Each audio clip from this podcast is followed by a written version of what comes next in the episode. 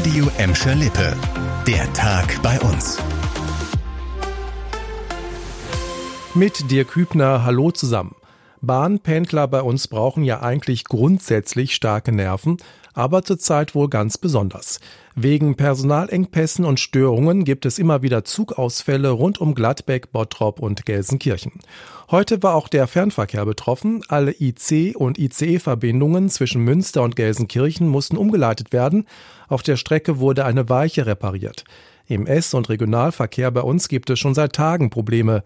Die S2 und die S9 konnten teilweise gar nicht fahren. Die RB 32 von Dortmund über Gelsenkirchen nach Duisburg fällt noch bis zum 7. August komplett aus.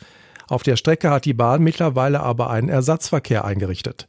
Laut Bahn liegen die Personalengpässe an einer Krankheitswelle mitten in der Haupturlaubszeit.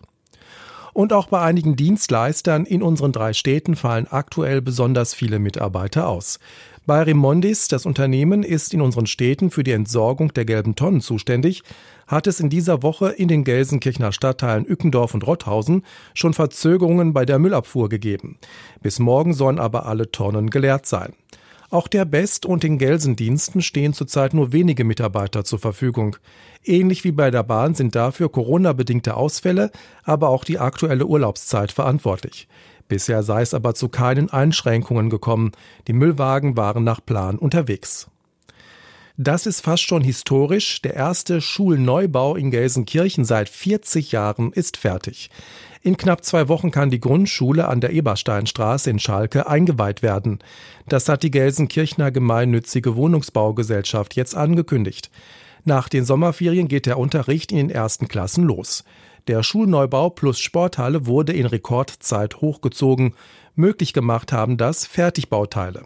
Insgesamt hat die neue Grundschule in Schalke 22 Millionen Euro gekostet. Laut Stadt ist sie besonders klimafreundlich. Die Energie kommt zum Beispiel durch Fernwärme und eine Solaranlage. Weil es in Gelsenkirchen immer mehr Schüler gibt, sollen in den nächsten Jahren insgesamt vier neue Grundschulen entstehen. Auch zwei neue Gesamtschulen sollen gebaut werden. Ums Bauen geht es auch zum Schluss. Der Umbau der Gladbecker Markuskirche ist fast fertig. Zum Start des Herbstsemesters soll im Kirchenschiff der Unterricht der Volkshochschule starten. Zunächst wird dort Deutsch unterrichtet und gelernt. Die Kirche steht unter Denkmalschutz, deshalb wurde für die Unterrichtsräume im Kirchenschiff eine Raum-in-Raum-Lösung geschaffen. Nicht verändert ist der Altarbereich.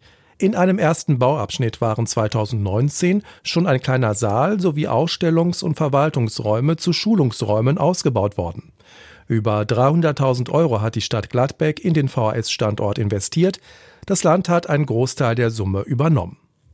Das war der Tag bei uns im Radio und als Podcast. Aktuelle Nachrichten aus Gladbeck, Bottrop und Gelsenkirchen findet ihr jederzeit auf radio und in unserer App.